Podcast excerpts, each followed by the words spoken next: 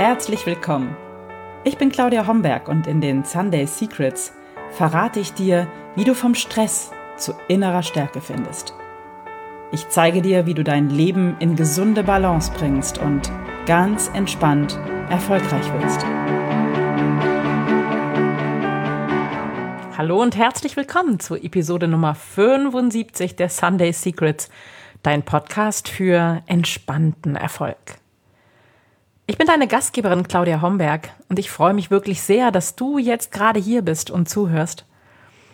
Heute ist ein spannendes Thema an der Reihe. Es geht um das Thema Yoga und ich setze damit so meine kleine Serie fort, die ich letzte Woche begonnen habe und gehe ein bisschen tiefer in das Thema hinein, weil ich das ja sehr, sehr wichtig finde, sehr facettenreich finde, sehr spannend finde und weil ich immer wieder gefragt werde, wie das zusammenhängt, ähm, was das System Yoga eigentlich alles kann und wo es herkommt und all diese Themen. Und ich wollte das jetzt einfach mal für dich zusammenfassen, sodass du einen ganz guten Einblick bekommst, was Yoga eigentlich ist. Letzte Woche haben wir schon ein bisschen darüber gesprochen, ähm, was die Wirkungen von Yoga sind. Denn Yoga ist ein Gesundheitssystem, Jahrtausende alt, aus Indien. Und Yoga hat eine starke positive Wirkung auf unseren Organismus, auf unseren Körper und auf unser ganzes Leben. Und die körperlichen Wirkungen auf Yoga sind mittlerweile so gut erforscht und in Studien festgehalten, dass es sich wirklich lohnt, da mal zu googeln und mal hineinzugehen. Einfach Wirkungen Yoga Studien und da spuckt dir Google sofort eine Reihe von hochinteressanten Studien aus.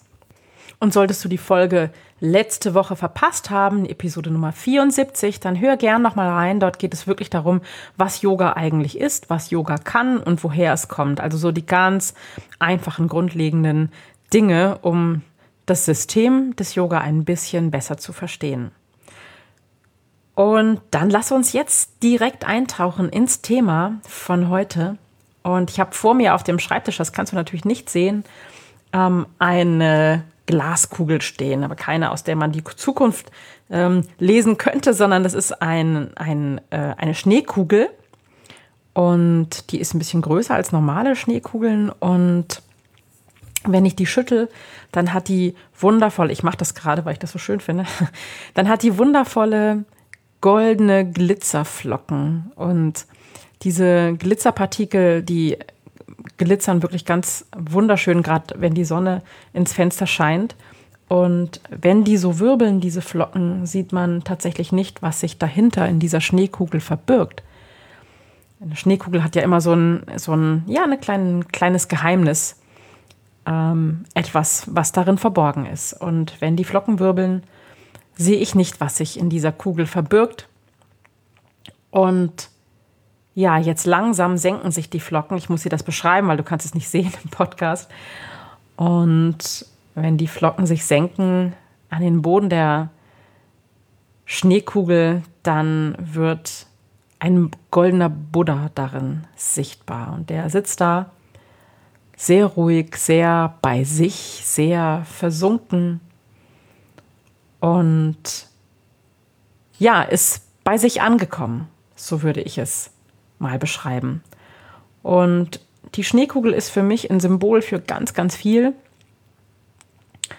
Und unter anderem eben für diesen Zustand, wenn die Gedanken, die so den ganzen Tag um uns herum wirbeln, wie die Schneeflocken in einer Schneekugel, wenn die sich senken und wir zur Ruhe kommen, dann können wir wirklich sehen, was sich hinter diesen Flocken, hinter diesen Gedankenwirbeln verbirgt. Und dann können wir in eine Verbindung kommen mit uns selbst. Und wenn du Yoga praktizierst, dann hast du das vielleicht schon erlebt, dass du nach einer Yogastunde in so eine Ruhe kommst und auch in so eine Verbundenheit, dass du dich wirklich ganz gut spürst, dass du dich verbunden spürst mit dir selbst und manchmal ist das Gefühl sogar noch größer, dann, dann taucht so das Gefühl der Verbundenheit mit der ganzen Welt, mit allen Menschen darin auf. Und das ist ein sehr, sehr schöner Zustand. Und wenn du das schon mal erlebt hast, dann bist du wahrscheinlich ganz beseelt aus deiner Yogastunde nach Hause gegangen. Und dieses Gefühl bringt uns dann gerne in die nächste Yogastunde, weil wir das gerne wieder erleben wollen, dieses, diese wirkliche innere Ruhe, wenn alles friedlich wird und wenn wir uns verbunden fühlen und wenn wir uns selbst gut spüren können. Das ist ein ganz, ganz schöner Zustand, den wir sehr gerne. Und tatsächlich ist Yoga genau dafür gedacht. Yoga hilft dir, deine Gedanken zur Ruhe zu bringen, deinen Geist zur Ruhe zu bringen. Und Yoga ist damit ja nicht nur ein ja, Gesundheitssystem für den Körper, sondern tatsächlich auch ein System für deinen Geist und für dein ganzes Leben. Yoga ist damit auch ein System zur Geistesschulung und ja, hilft dir, eine Haltung zum, zum Leben zu erreichen, mit der du auf alle Fälle leichter durchs Leben kommst und der letztlich zur Selbstverwirklichung äh, Selbsterfahrung, Selbstentfaltung führend. Ja, und jetzt fragst du dich vielleicht, wie das gehen soll, mit Yoga sich selbst zu entfalten oder zur Selbstverwirklichung zu kommen. Und du stellst dir vielleicht vor, du müsstest irgendwie jeden Tag Kopfstand machen oder ähm, irgendwelche komplizierten Verrenkungen und Verknotungen vollführen, um damit äh, eine Weisheit zu erlangen. Nee, so ist es natürlich nicht gemeint. Tatsächlich sind die Körperübungen im Yoga nur ein Teil des gesamten Weges. Und ähm, es geht einfach darum, diese innere Einstellung von Gelassenheit zu erreichen. Und im Yoga man, geht man davon aus, dass egal wie schwierig das uns erscheint, dass sich der Geist verändern lässt und dass unsere Geisteshaltung unser Leben beeinflusst. Und das ist ja mh, eine Haltung, die zwar, was das Yoga betrifft, ähm, circa 3000 Jahre alt ist, aber auch in der modernen Psychologie ja zum Tragen kommt.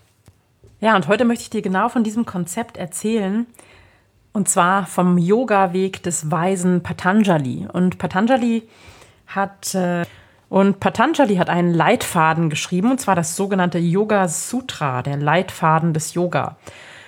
Wann genau er das getan hat, das weiß man nicht so genau. Die Angaben gehen auf etwa 2000 Jahre vor Christus bis äh, 2000 Jahre nach Christus zurück. Also es ist schon eine ganze Weile her.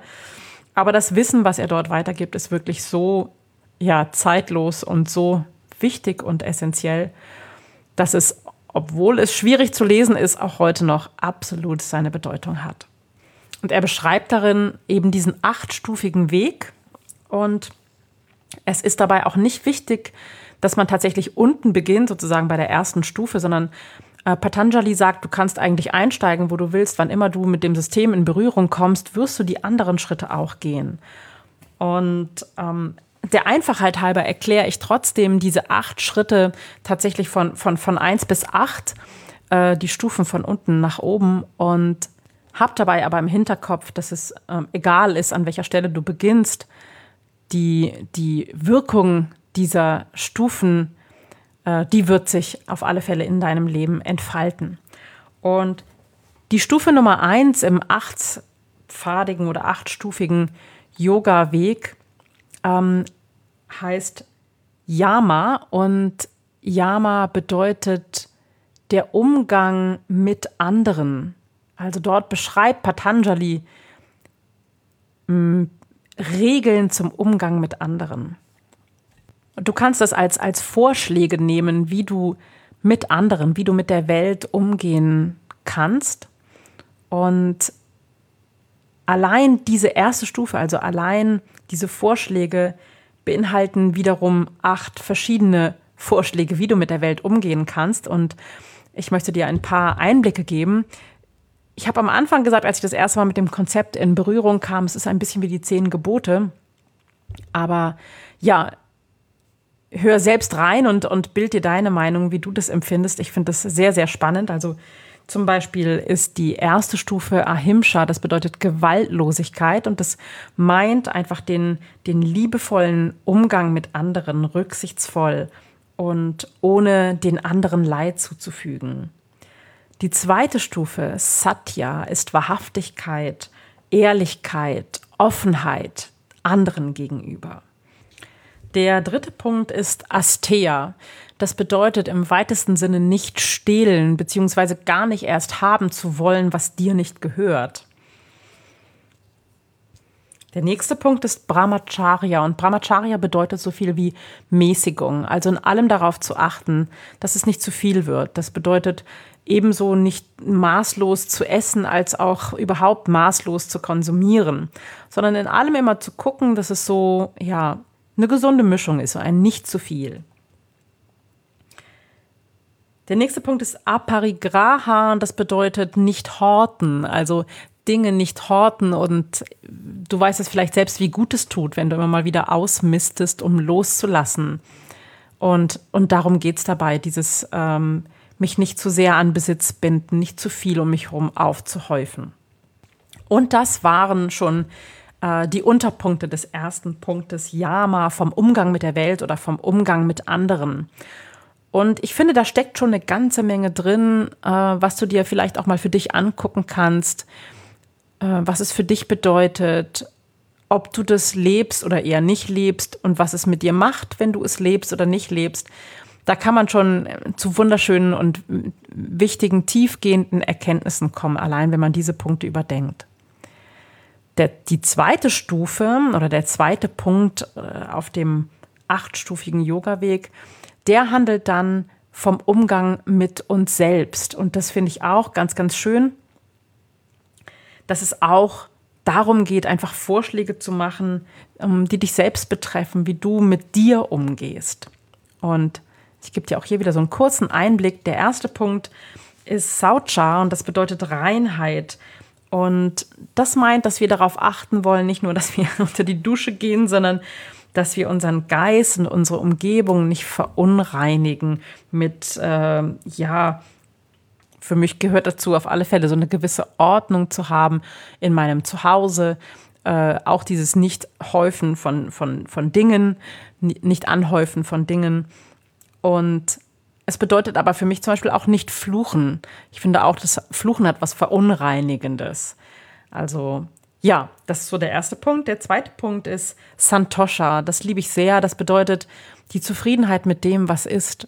Und dieses, ja, dankbar zu sein für das, was man schon hat, das, was da ist. Und immer wieder das wahrzunehmen und wertzuschätzen. Finde ich einen ganz, ganz schönen und wichtigen Punkt, der allein schon sehr, sehr zufrieden und glücklich machen kann. Einfach, wenn ich nur auf das gucke, was schön ist und das, was ich schon habe und, und das wertschätze und da dankbar bin, das verändert schon ganz, ganz viel.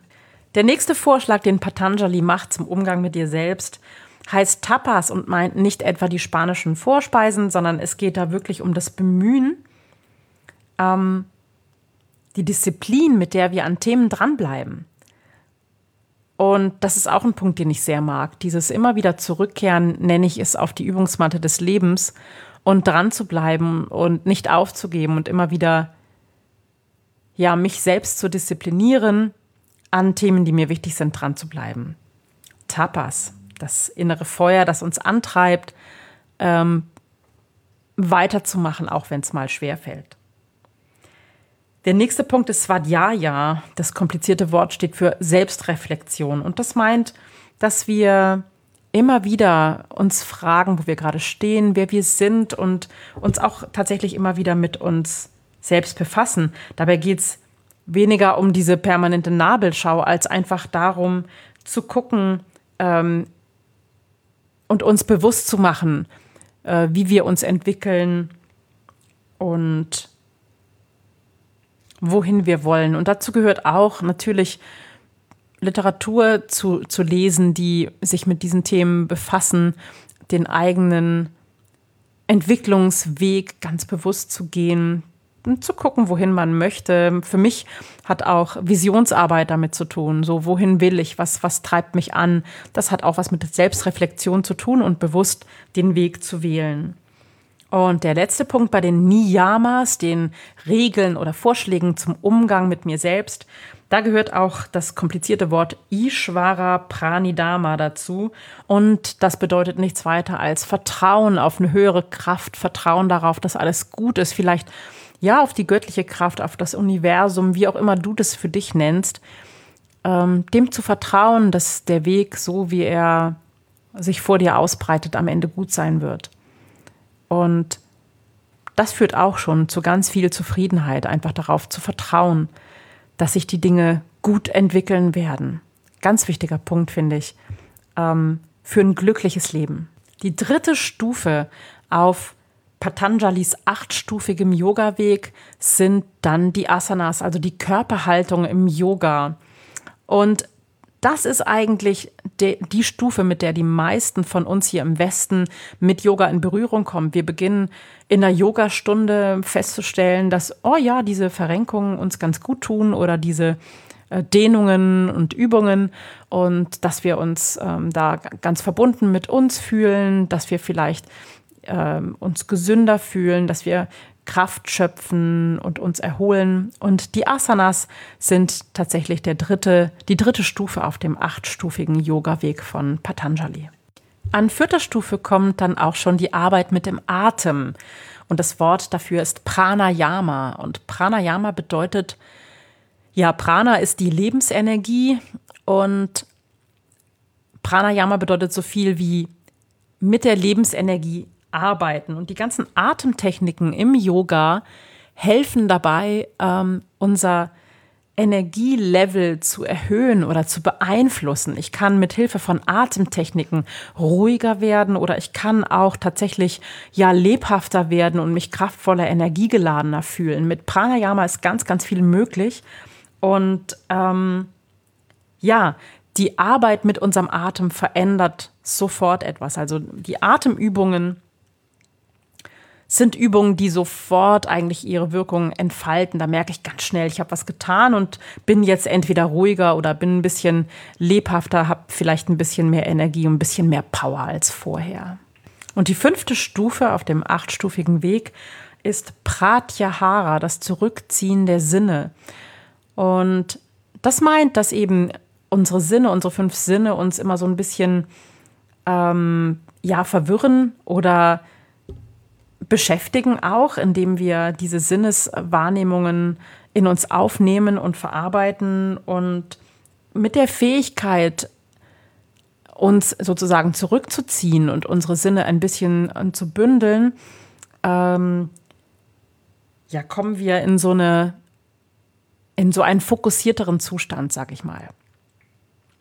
Und das kennst du vielleicht auch, wenn du vielleicht im Garten arbeitest oder einer Tätigkeit nachgehst, die du wirklich gerne äh, tust.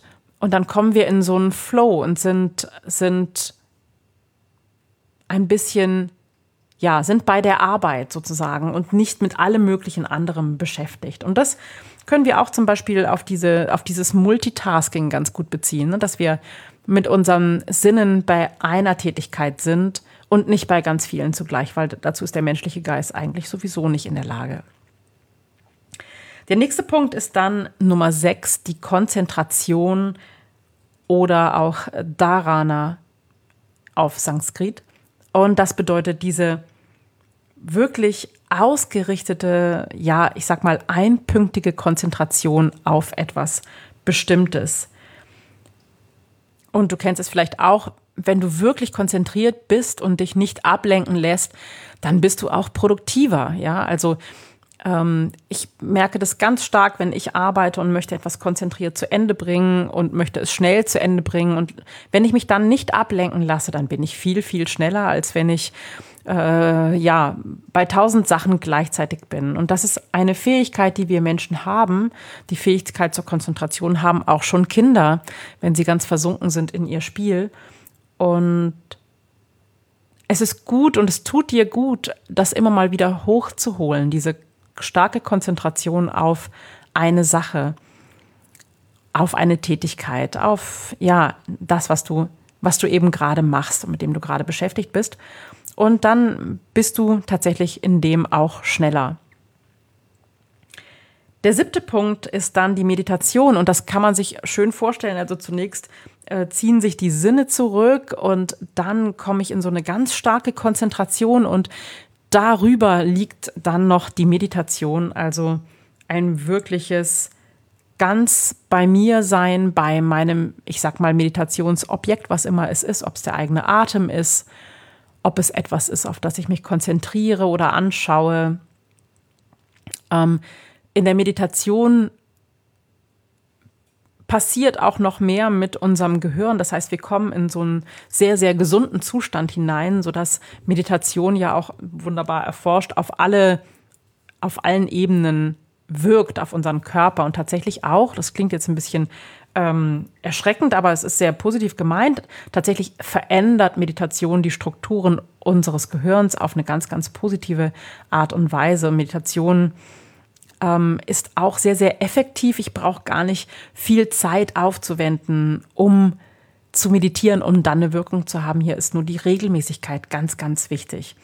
Und wenn du noch mal reinhören magst, ich habe eine Podcast-Folge zum Thema Meditation aufgenommen, ist eine der ersten. Ich verlinke das nochmal in den Show Notes, damit du sie finden kannst. Und da geht es nochmal um das Thema Meditation. Und auch in der nächsten Folge werde ich nochmal auf das Thema Meditation ein bisschen näher eingehen.